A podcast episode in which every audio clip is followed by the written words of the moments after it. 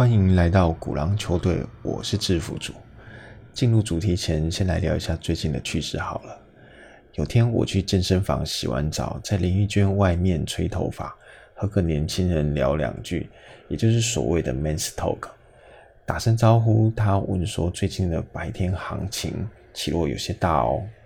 我会说啊，就财报周开讲，个股走势好坏参半。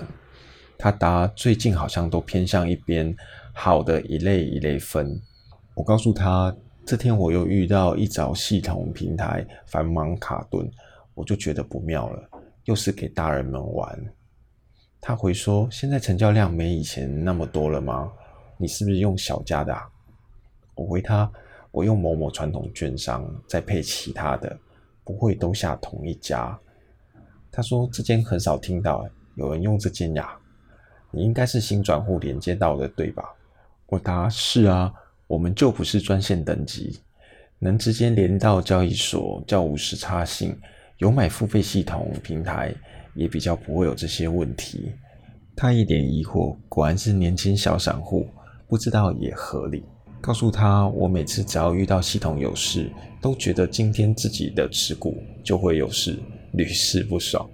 券商并不会负责这平台疏失，一开始就先在条款上写了，不然就说是你的手机或网络问题。毕竟这些很难去查证，只能鼻子摸摸自己认了。结果我们就笑笑结束，各自的活动去了。今天的主题冲浪，本来打的是当冲的冲，水字旁的冲。不过，如果是这样用，就会变成大陆用字“冲浪”，又会被拿出来编，时而讲到中概股，又用他们的用语，会被讲是有多么想要回归中国，只能怪国营交易没有很好。我也是有爱台湾精神的好吗？正常纳税好国民啊！美股有一项特性，就是没有涨跌幅限制，在随着消息与量能追价，容易会有短线助涨助跌的效果。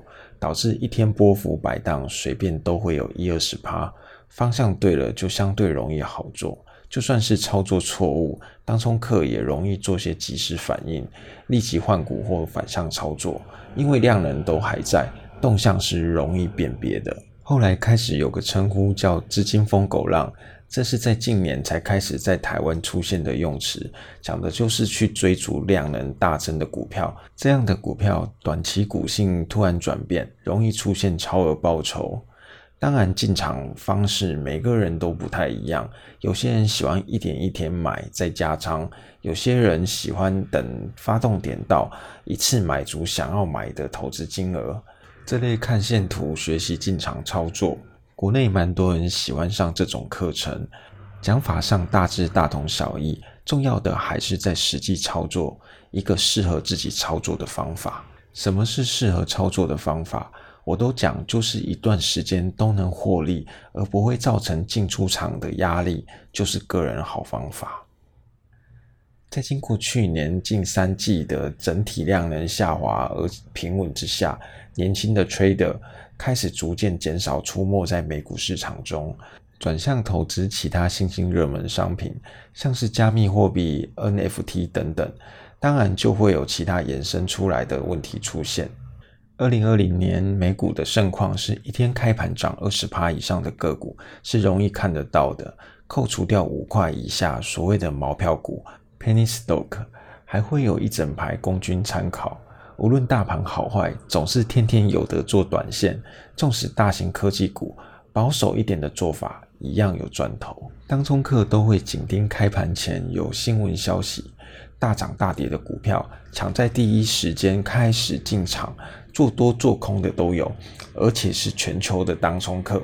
其中有一说，中国、韩国尤其狂热，当然也造就了美国上市的中概股一片荣景。短线交易开始逐渐减少的原因，因为波幅开始变小了。热门个股一开，天天都走缓跌。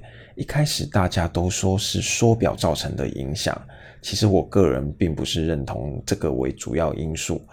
它是原因之一没错，但真的还是在人换了，规矩变了。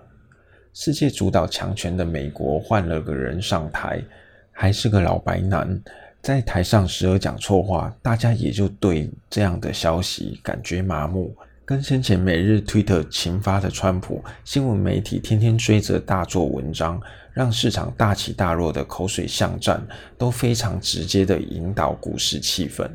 现在媒体一片平和，报道较多的都是一些猜测文，或从一开始美中关系紧张到现在的僵化。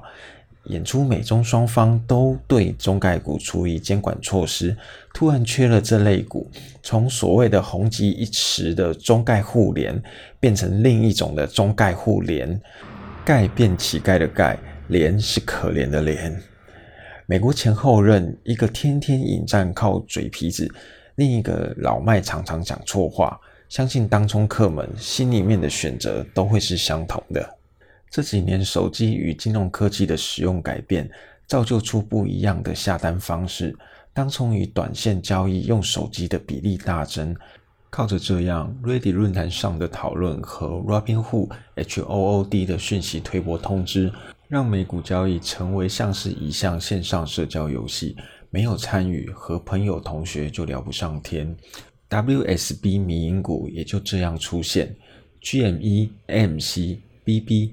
PLTR 也就这样横空出世，在放空机构的报告、兼卖用户统计交易数据的 HOOD，加上成熟的城市交易，最终都成为了华尔街的鱼肉。